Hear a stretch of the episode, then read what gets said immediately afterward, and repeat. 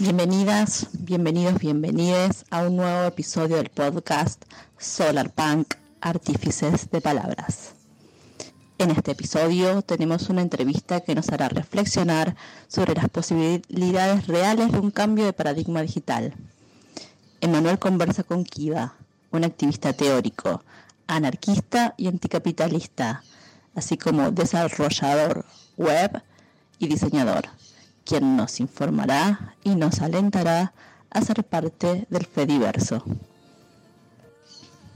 El Fediverso es un conjunto de servidores web descentralizados que utilizan software libre, permitiendo a diferentes servicios y plataformas sociales intercambiar mensajes y contenido entre sí de manera federada para la comunicación descentralizada en línea. Esta naturaleza descentralizada del Feriverso proporciona una mayor autonomía y diversidad de comunidades en línea, reduciendo la dependencia de grandes corporaciones tecnológicas. Además, el Fediverso está diseñado para no almacenar los datos de los usuarios en un solo lugar, sino distribuidos en varios servidores, lo que garantiza un poco más de seguridad. En este episodio hacemos un llamado a invitación a dedicar más tiempo a colaborar y aportar para que estas herramientas colectivas maduren. Además, es importante brindar apoyo económico y contención, ya que las herramientas libres nos harán más libres a nosotros. Como escribió Audre Lorde, las herramientas del amo no desmontarán la casa del amo.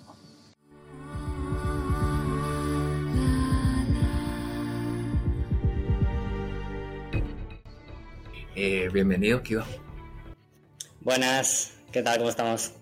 Muy bien, encantado de, tenerte por aquí. Sobre todo porque pienso que estás siendo tú un gran ejemplo de cómo el SolarPunk se está creando en realidad, ¿no? Eh, que es una de las cosas que más me mola de este movimiento, ¿no? No solo pensar este futuro cercano, lo bonito que será, sino ahora crearlo, ¿no? Y tú eres muy activo en la creación, pues tienes el, el vídeo, tienes el Pixel Fed, puede ser, tiene una serie de herramientas ya que, que son SolarPunk, ¿no? Sí, me hace gracia que lo digas porque realmente SolarPunk tampoco tengo yo muy claro la definición exacta cuál es, pero vamos, dentro de mi imaginario diría que sí. Claro, eh, yo, yo es que lo veo, sé que, eh, a ver, no soy, no, no me gusta hacer nada radical con las definiciones, ¿no? Entonces yo creo que la definición para mí amplia, pues eso son, ¿no? Creación de herramientas libres, federadas, eh, tecnología amigable, digamos, todo lo que tenga que ver con el uso de la tecnología, pues para el bien, un poco sería eso, ¿sabes? Sí, yo lo veo sobre todo por una cosa que leí en el Fediverso el otro día, que es el tema de que en vez de, ¿cómo decirlo? En vez de ser anticapitalista o ir en contra de, es mejor centrarse en en construir, ¿no? Que eso yo también siempre lo digo, que en vez de eh, buscar sabotear lo que no te gusta, lo que hay que hacer es intentar construir, que eso es algo que también se ve mucho en, el activismo de no compres a tal plataforma o no utilices tal cosa, en vez de centrarte más en qué alternativas tenemos, qué soluciones podemos utilizar.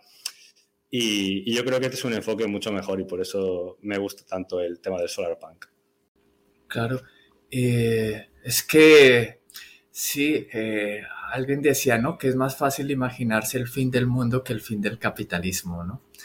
Eh, entonces, frente a eso, pues yo creo que, yo creo que lo suyo es hacer un poco lo que, lo que tú estás haciendo, ¿no? O sea, ir creando, oye, pues alternativa a Instagram, pues esta, alternativa a YouTube, pues esta, ¿no? Eh, ¿De dónde te sale a ti esta energía? ¿Sabes? para hacer tantas cosas.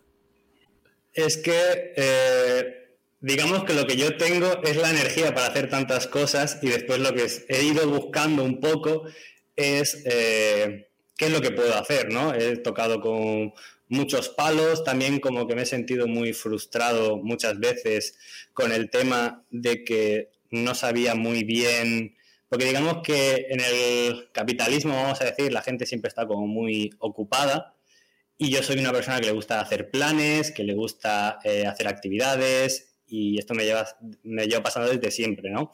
Eh, crear juegos, eh, gincanas y cosas así.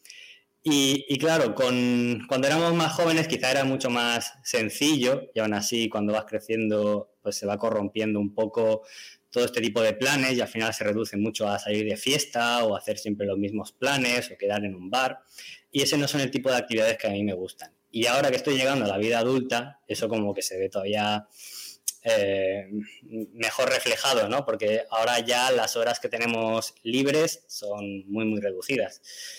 Y, yo desde siempre pues he intentado hacer de mi trabajo un hobby, ¿no? Intentar disfrutar de esas ocho horas que tenemos que dedicar cada día para trabajar. Yo no quería dedicarlo a algo que no me gustara, eso lo he tenido claro siempre.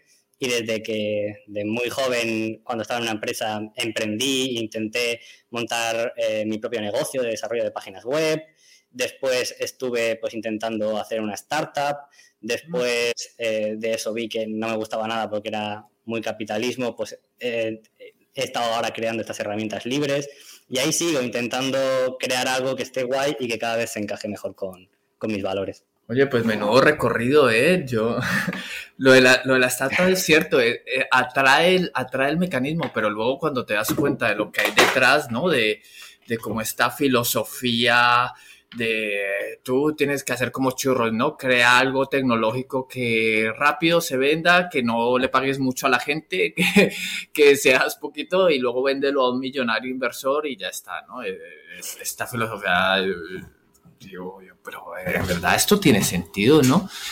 Creo que, creo que la felicidad es algo muy importante que tenemos que tener en cuenta a, pesar de que seamos adultos, ¿no? Porque parece que llegas adulto y, y ya, o sea, no, olvídate de felicidad, olvídate de juego, tú ya lo tienes que caer es producir, ¿no? Producir, producir. Efectivamente, la válvula de escape del fin de semana, emborracharse y, eso es lo que hace que mucha gente pueda seguir, digamos, el ritmo, el ritmo o que te lleguen las vacaciones y pegarte un viaje y gastarte todos los ahorros para, para hacer que merezca la pena todo ese tiempo de sufrimiento, por así decirlo. Y el tema de las startups sí que es como muy peligroso porque eh, es algo de lo que quiero hablar mucho, porque al final yo entré dentro pues con las mismas ideas que tengo ahora, de intentar ayudar. Y, así es como te lo venden, ¿no? Básicamente lo mismo que estamos nosotros hablando, ellos te lo dicen, que esto es para, para ayudar al planeta, eh, innovar, eh, buscar mejores soluciones, acabar con los problemas sociales. todo el tema de las startups funciona así y después, entre bambalinas, pues hay como grandes reglas, ¿no? De si tu proyecto va bien y viene alguien y te lo quiere comprar, y ahí se va a corromper completamente, ¿no? Pues tienes que vender. Es como, es una estupidez no vender. Y deshacerte de, del proyecto que has creado con unos ciertos ideales, pero es como cualquier aplicación de estas que son gratis, que están muy bien y cuando empiezan a conseguir popularidad, pues viene una empresa, las compra y las llena de publicidad y la gente sale despovorida, ¿no? Un poco también como ha pasado con Twitter. Sí, de hecho es súper gracioso que, el, que hayan nombrado, creo que el año pasado, eh, estas, estas revistas o alguna entidad que nombra la palabra del año en Estados Unidos, eh, la llamaba, la traducción sería la mierdificación, ¿no?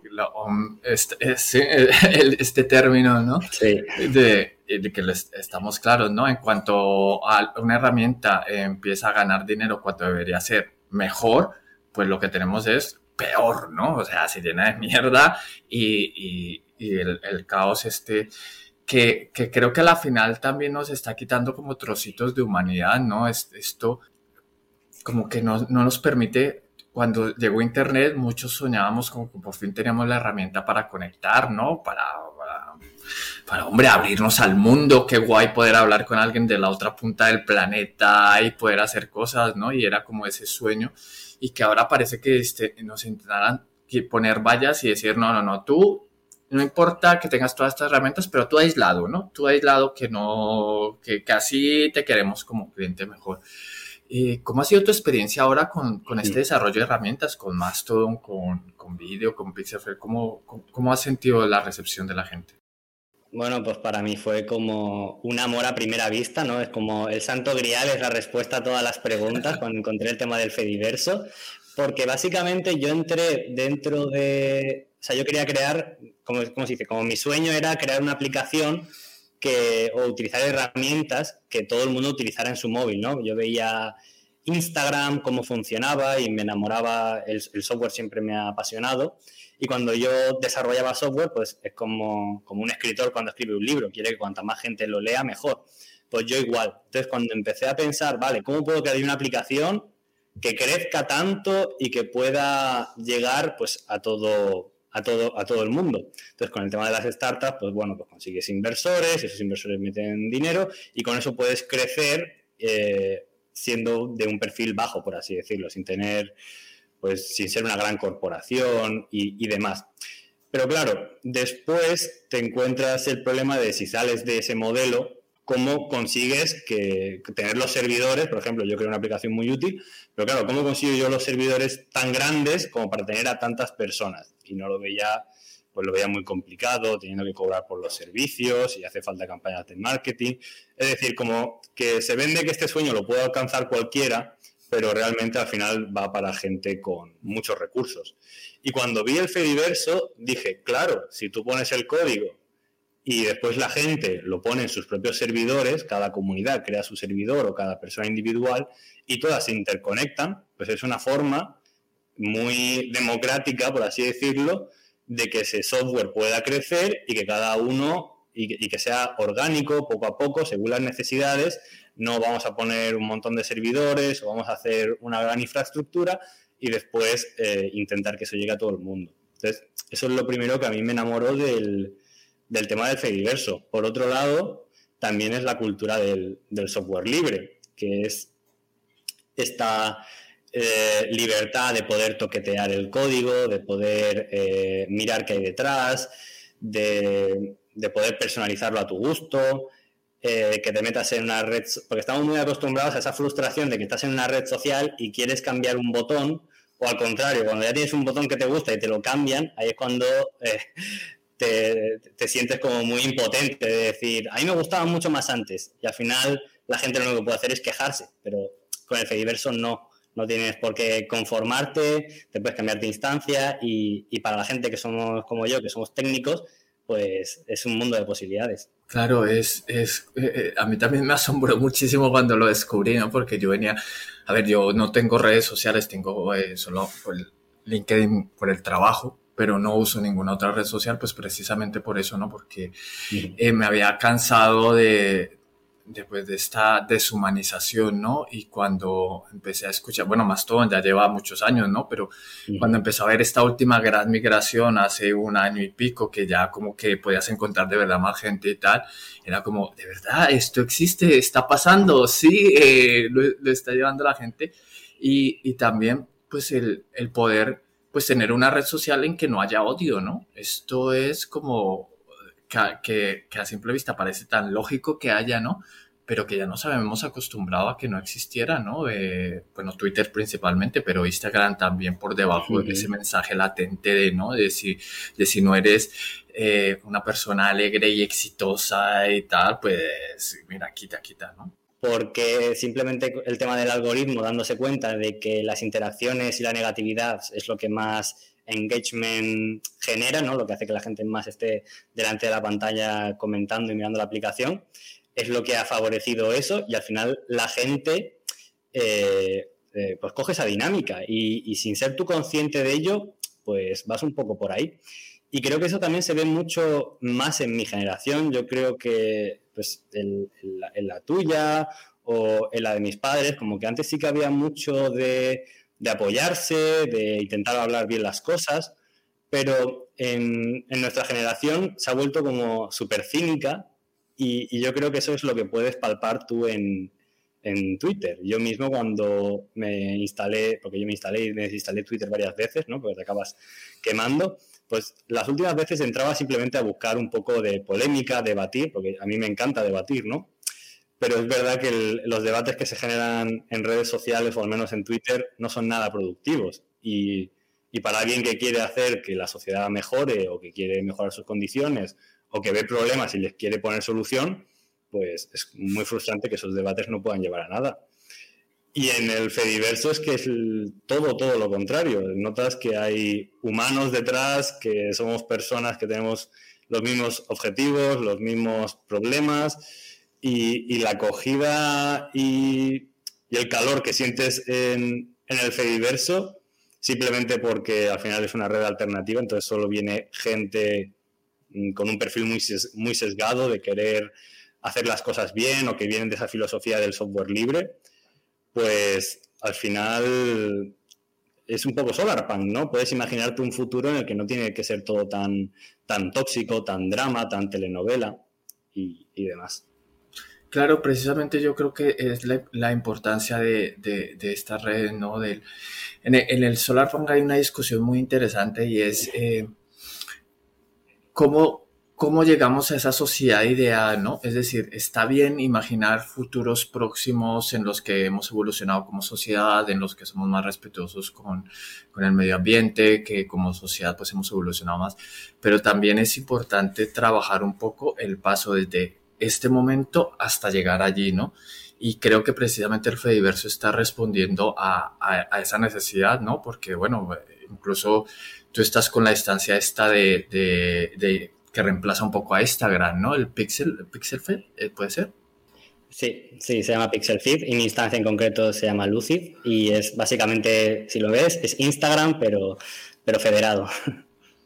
Claro, entonces pues eso, responde a las necesidades de comunicación que bueno, yo entiendo, como bien decías, mi generación de igual no lo necesita tanto, pero la, la vuestra, la más joven, pues se ha acostumbrado un poco a ese compartir eh, que le es necesario y pues bueno, qué, chulo poder empezar a, decir, oye, pues compartimos en espacios seguros, ¿no? En espacios en los que yo sé que pues me apetece compartir X foto y sé que no voy a tener a una, a una horda de, de, odio, incluso de acosadores sexuales, porque es que el otro día veía que Instagram es una de las herramientas que más acoso sexual tiene, ¿sabes? Y era como, ¿en serio? ¿Pero esto no está pasando? Sí, en serio.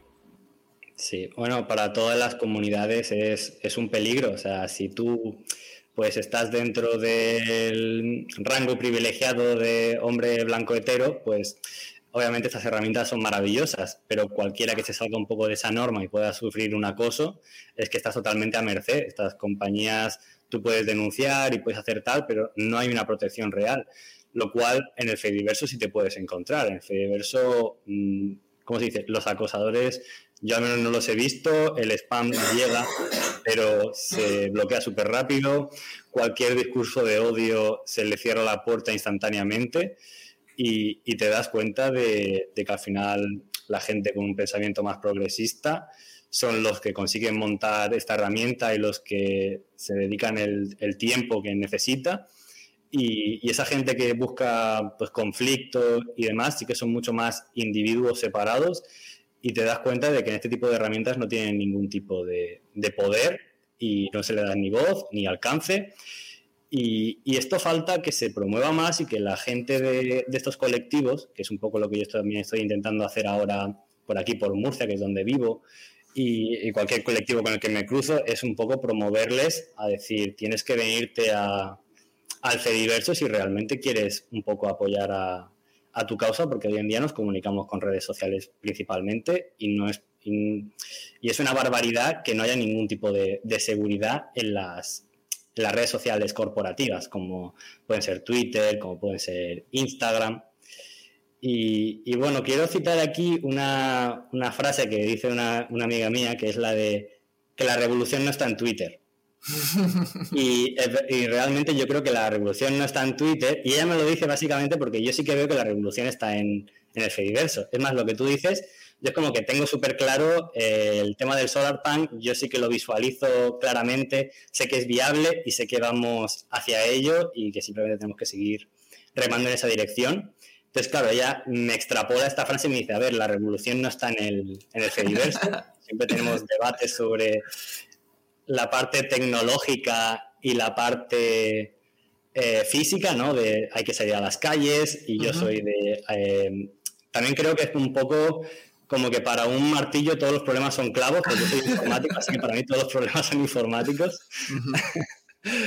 y, pero realmente yo aquí sí que creo que hay una gran diferencia en el tema del Fediverso, sobre todo porque eh, cuando tú haces, intentas hacer la revolución en un medio corporativo, al final, eh, algo que la gente creo que no es del todo consciente, es que cuando tú publicas en redes sociales con anuncios, como Twitter, como Instagram, como YouTube, tú estás trabajando gratis para estas plataformas. Estas plataformas no valen absolutamente nada sin, sin los usuarios que en el mundo de las startups también lo que más se valora de una aplicación es la de los usuarios que tiene y el contenido que estos usuarios generan, que es lo que eh, atrae más usuarios y es esta eh, pez que se muerde la cola.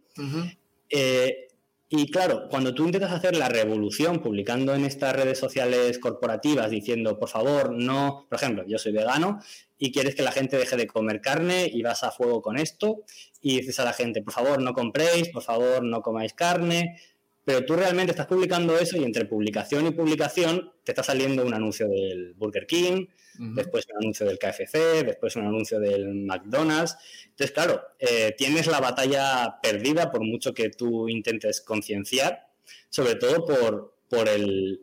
Porque a ti te cuesta mucho, porque cualquier activista se le tacha un poco de, de pesado, esto nos pasa, pero te cuesta mucho meternos en la vida diaria de la gente para que tomen esa responsabilidad individual no de forma puntual, sino en el día a día. Y al final las empresas y toda esta evolución a, la informática y al Internet es básicamente porque nos, le permite a las empresas ya no solo meterse en nuestro día a día con los anuncios y la cantidad de anuncios que ve la gente promoviendo eh, sus productos, sino también el tema de las petroleras o cualquier empresa que quiera lavar su imagen a través de las, eh, lo que se llama el greenwashing, ¿no? Que mm. es básicamente promover, mm, limpiar la imagen y, claro, ¿cómo consiguen esas empresas eh, ganar el discurso? Pues básicamente eh, con los anuncios. Entonces, por eso yo sí que creo que con el Fediverso podemos alejarnos, como yo digo, no, no puedes, bueno, como yo digo, no, sino como dice el dicho de no se puede desmontar la casa del amo con las herramientas del amo. Pues yo creo que aquí se ve muy reflejado y, falta que más colectivos y más activistas se den cuenta de esto. Sí, sí, eh, eh, tienes mucha razón en esto. Eh, yo me gustaría imaginarme, ¿no? Que, que, estuvieran todos los colectivos sociales en Mastodon. Es que cuando yo los veo todavía con, con, ese típico espacio que ponen en sus webs, que aparece aquí las publicaciones de Twitter, ¿sabes?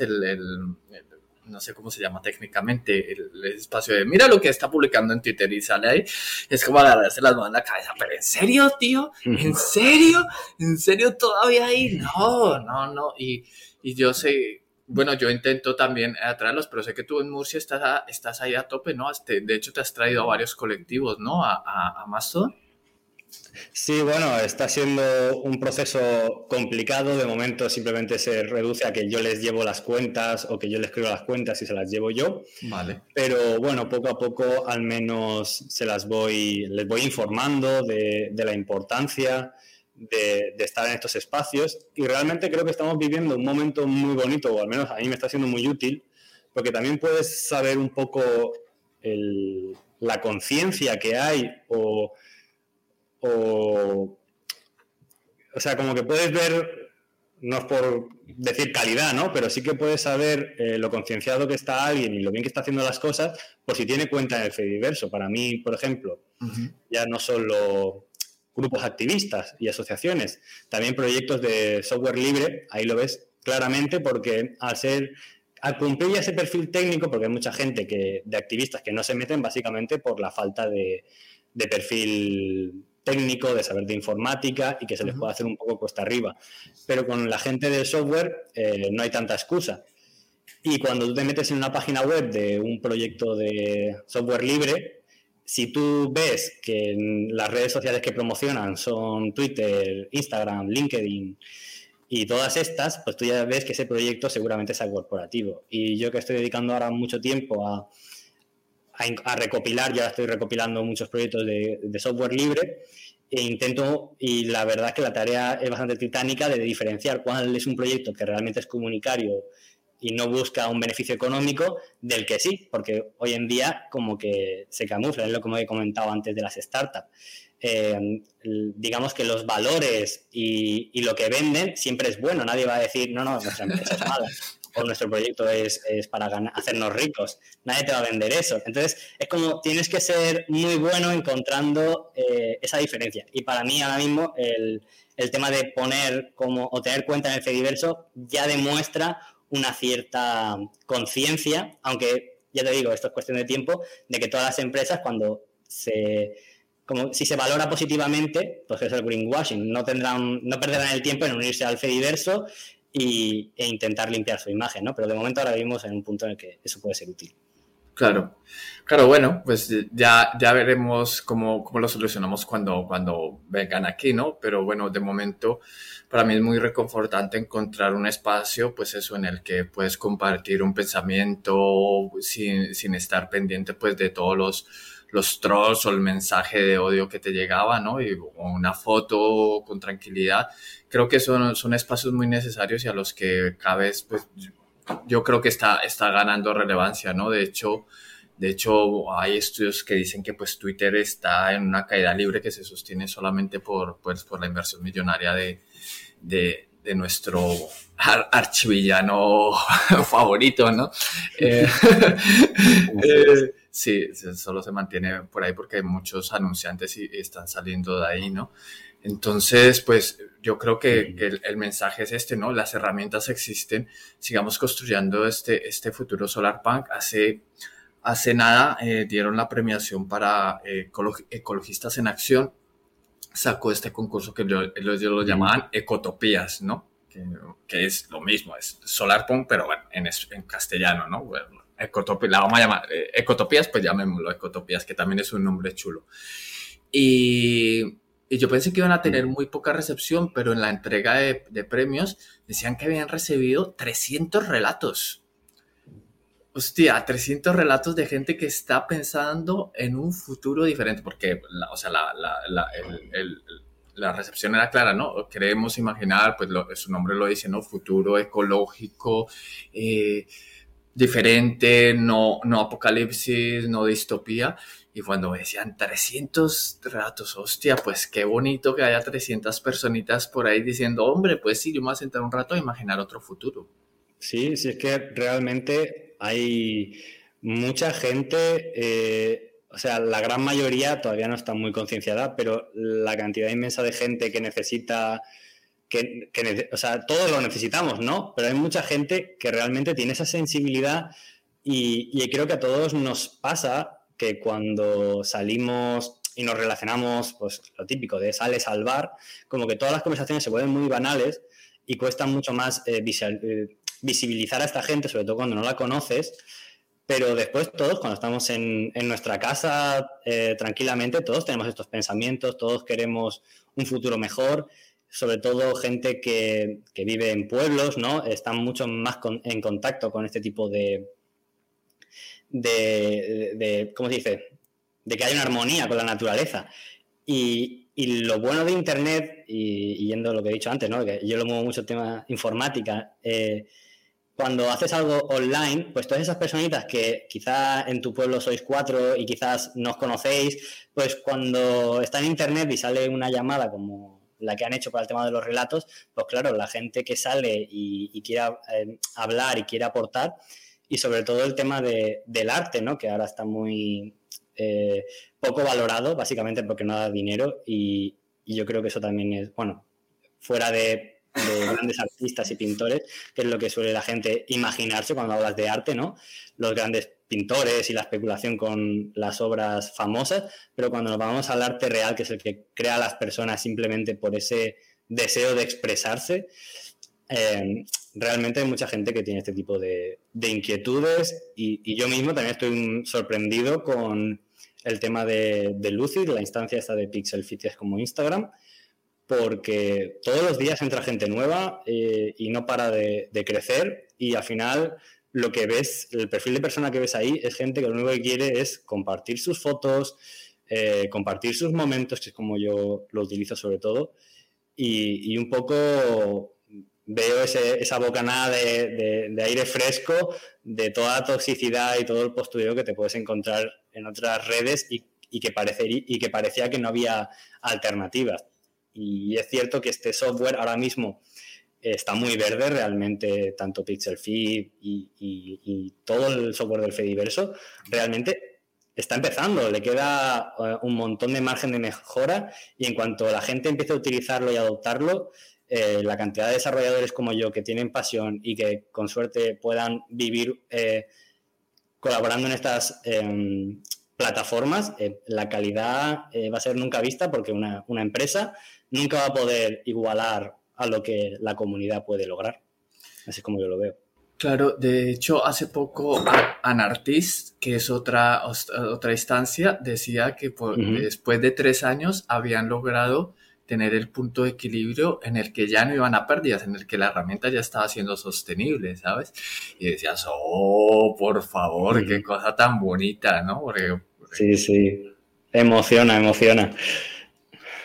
Claro, porque, o sea, estamos hablando de que no hay un interés económico detrás, eh, no, no, no, es el interés volvernos millonarios, pero sí es necesario, pues eso, la sostenibilidad económica, que haya gente que pueda, pues, dedicarse a esto y que pueda vivir de esto, que no tenga que tener un trabajo en, en, en otro sitio, pues, para poder trabajar, que esto que es un poco también como, como muchas veces lo que, lo que yo ha hablado en, en, muchos movimientos sociales y esto, ¿no? Que, que está muy bien el activismo, está muy bien el, el, voluntariado, que es parte fundamental, pero también hay que entender que esta, estas clases de proyecto, en general el activismo, tiene que tener mucho cuidado con las personas. Y esto es a veces algo que no tenemos en cuenta, ¿no? Que con los que hablamos desde el privilegio, lo que tú decías. Bueno, sí lo que tú decías, hombre blanco, hetero, entonces pues yo tengo solucionado mi vida, más o menos pues lo tengo todo controlado y me olvido que a veces una personita que está metiéndole muchas horas y tal, igual no tiene para venir en metro o igual no ha comido bien hoy.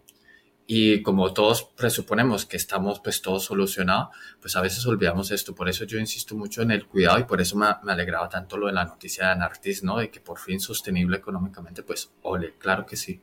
Así es, y es que realmente la de la cantidad de personas que también es lo duro psicológicamente cuando eres activista, porque la gente intenta no mirar a, la desgracia de los demás o como que no quieres verla, como que te, porque al final te hace sentir mal. Cuando quieres informarte sobre cómo está el mundo y empiezas a ver todas las noticias y empiezas a ver un montón de realidades, eh, gente, bueno, yo sin ir más lejos, ¿no? A mí...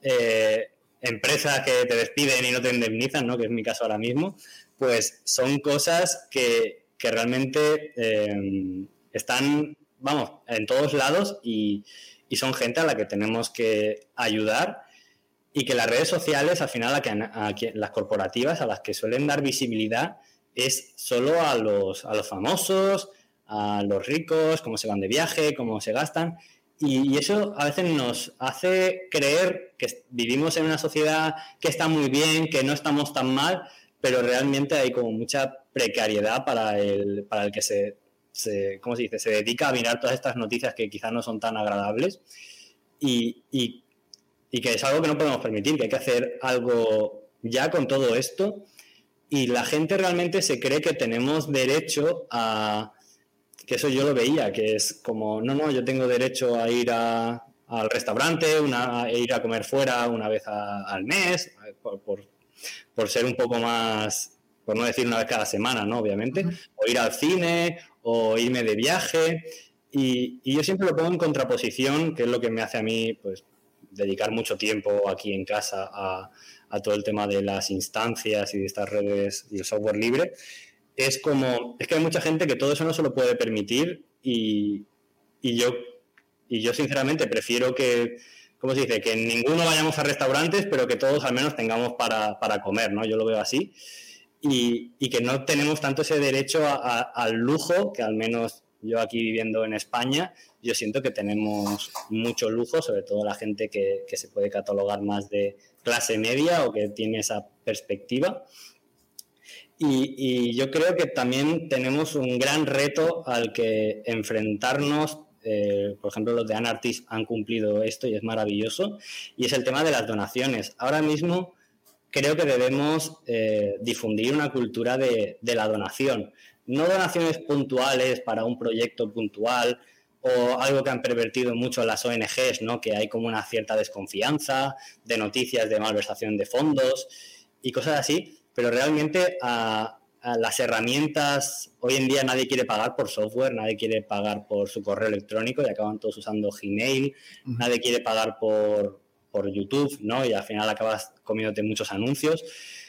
Pero igual que tenemos una suscripción de Netflix y la gente la acaba pagando porque el valor que da es, es mucho, eh, también tenemos que acostumbrarnos a donar a todas esas herramientas de software libre y ya no solo de forma puntual, sino de forma mensual como si fuera una suscripción, ¿no? Pero, pero no pagar por un producto que si no pagas no tienes. Y, y realmente esto ya existe, que es Twitch ahora mismo hay un montón de creadores de contenido que son literalmente ricos porque la gente les dona. Y tú vas a una persona que ya tiene muchísimo dinero y vas y le donas más dinero por un contenido por el que no tienes ni que pagar. Entonces es como una gran... A mí me vuela la cabeza que puedan existir estas dos cosas y en el fondo me da un poco de esperanza de que la gente sí que dona, pero al final es un poco por este sentimiento de pertenencia a una comunidad, entiendo, pero la gente está el Patreon, ¿no? Por ejemplo, el modelo de Patreon para mí es el la plataforma no me gusta, ¿no? Pero el modelo de Patreon me parece maravilloso porque es como el creador de contenido va a generar un contenido público para todo el mundo, que literalmente es como debería ser, ¿no? Nosotros aportando con nuestro arte y nuestro contenido, nuestra eh, formación a todo el planeta, da igual los recursos que tenga, y todo esto es gracias a unas personas que, que tienen ese, ese extra económico y que pueden ir cada mes a donarle pues 4 euros, 5 euros y que con todas estas personas juntas, pues ese creador se puede hacer un sueldo y aportar a toda la comunidad. Si esto lo extrapoláramos a, a, todas las herramientas que utilizamos hoy en día, es que el coste de vida sería súper súper barato y encima pues nos quitaríamos a los ricos de en medio, que eso también, ¿cómo se dice? Mm, haría posible que todo esto fuera viable. Así es como yo, yo, creo que podríamos lograrlo. Claro, yo, esto va por el camino de, yo creo, de empezar a, a, dejar de tener vergüenza de hablar del dinero. ¿Sabes? Porque creo que esa mm. ese, es una carga que, que, que, se lleva mucho en los movimientos sociales y, que, que, hay esta tendencia a demonizar en sí el dinero y, y, es que no deja de ser una herramienta. ¿Sabes? O sea, eh, eh, de por sí es como, como decían de, de, la medicina, ¿no? Eh, una medicina mal administrada puede ser un veneno. Entonces, yo creo que el paso pasa por entender que llegaremos algún momento a una sociedad en la que tendremos monedas complementarias o sistemas de trueque avanzados o esto, pero que en el momento actual pues estamos en un sistema de dinero de euros o de dólares o el que sea la moneda específica y que en eso tenemos que jugar y que hay que perderle el miedo, pues eso a lo que tú dices, oye, pues si necesitamos donar para este proyecto eh, tanto porque este, esto se va a ir para sostener a esta persona que le está metiendo tantas horas y que así no tiene que ir a trabajar a otro sitio, sino le puede dedicar el 100% de sus horas aquí, pues vamos a hacerlo y vamos a hablarlo tranquilamente, sin, sin, ese, sin ese filtro de que, nos que creo que es una herramienta también perversa esto que nos has metido que no hay que hablar del dinero o que, o que está o que es de mala educación, ¿sabes? Y entonces eso nos lleva, pues yo lo he visto en muchos procesos a que la gente se quema entras, hay, hay, entras con mucha fuerza, encuentras un proyecto bonito y le metes muchas horas, pero luego pues no ves esa retroalimentación y entonces pues te terminas quemando y te terminas frustrando, ¿no? Y, y, yo creo que es parte por eso, por decir, pues mira, hay que reconocer el momento en el que estamos y el momento en el que estamos es este y pues vamos, tenemos las herramientas, ¿no? Tenemos herramientas, pues lo, a mí me parece muy chulo lo que tú dices, ¿no? Voy a donar 4 euros, 5 euros, 10 euros, lo que pueda, a este proyecto específico en el que confío y en el que sé que ese recurso, pues va a eso, ayudarle al creador, al activista, pues a llevar una mejor calidad de vida. Así es. Mm, yo ahora mismo estoy en una etapa que mm, estoy súper contento porque siento que ya tengo la cabeza bien amueblada, ¿no? Y, ya no es como antes, ¿no? Decir, bueno, quiero hacer este proyecto y, voy a ir con todo, pero no estás pensando en la viabilidad a largo plazo, sino en, venga, voy a jugármela, ¿no? Que, así es como se empieza muchas veces un negocio que no sabes si va a ser rentable. Pero yo, ah, en este momento, todo lo que yo estoy haciendo, sé que voy a dedicar mi vida a al tema del activismo, el software libre y todo este tipo de herramientas, instancias, y sabiendo que va a largo plazo, todas las decisiones que tomo siempre son de, que sepa que es viable, de no asumir más costes de los que voy a poder. Y, obviamente pues por eso digo lo de las donaciones mensuales y que son importantes. Y también el tema de hablar del dinero, eh, sobre todo en, cooperativas y en grupos activistas, y en lo personal yo siempre he sido como muy transparente, que eso también le puede chocar muchas veces a mi círculo, porque yo hablo de dinero de forma súper transparente siempre y siempre intento decir a la gente pues sobre todo a mis amigos, ¿no? Porque tampoco vas a llegar a alguien que no conoces a decirle cuánto cobras. Pero aún así no tengo ningún tipo de reparo porque creo que así eh, se desmitificaría mucho eh, lo que realmente tenemos en nuestra cabeza de lo que son los sueldos a lo que realmente hay y lo que son los gastos. Y yo, por ejemplo, llevo todos mis gastos en una hoja de libre Office Calc y, te das cuenta de, de que el dinero, por mucho que no lo mires, está ahí, es relevante y hay que prestarle atención y no tenerlo tampoco demonizado, como tú dices. Incluso el sistema de dinero que tenemos ahora, porque también he escuchado de, monedas libres y que está muy bien, pero realmente el sistema que tenemos ahora mismo de dinero ya está, eh, no, no, tiene ningún tipo de problema, simplemente está muy mal llevado, muy mal organizado, muy permite, ¿cómo se dice?, la especulación, pero al final el dinero no es, no es nada, simplemente es cómo se traduce unos ciertos datos, pero si lo, usáramos de forma responsable, yo siempre, sobre todo en el neoliberalismo, creo que muchas veces el voto que hacemos es con el dinero, dónde gastas tu dinero. Yo siempre invito, yo soy muy partidario del boicot, es decir, si una empresa no te guste, no te gusta, no le des tu dinero, porque una empresa no crece ¿cómo se dice? Una persona mala no va a llegar a construir un, gran imperio eh, con sus dos manos y sus 24 horas, sino a, base de la fuerza de trabajo de un montón de personas a las que les va a estar pagando un sueldo. Entonces, mm, si todos compramos en Amazon, obviamente Amazon va a ser el que contrate a personas para que vengan a trabajar a Amazon y a los que va a explotar.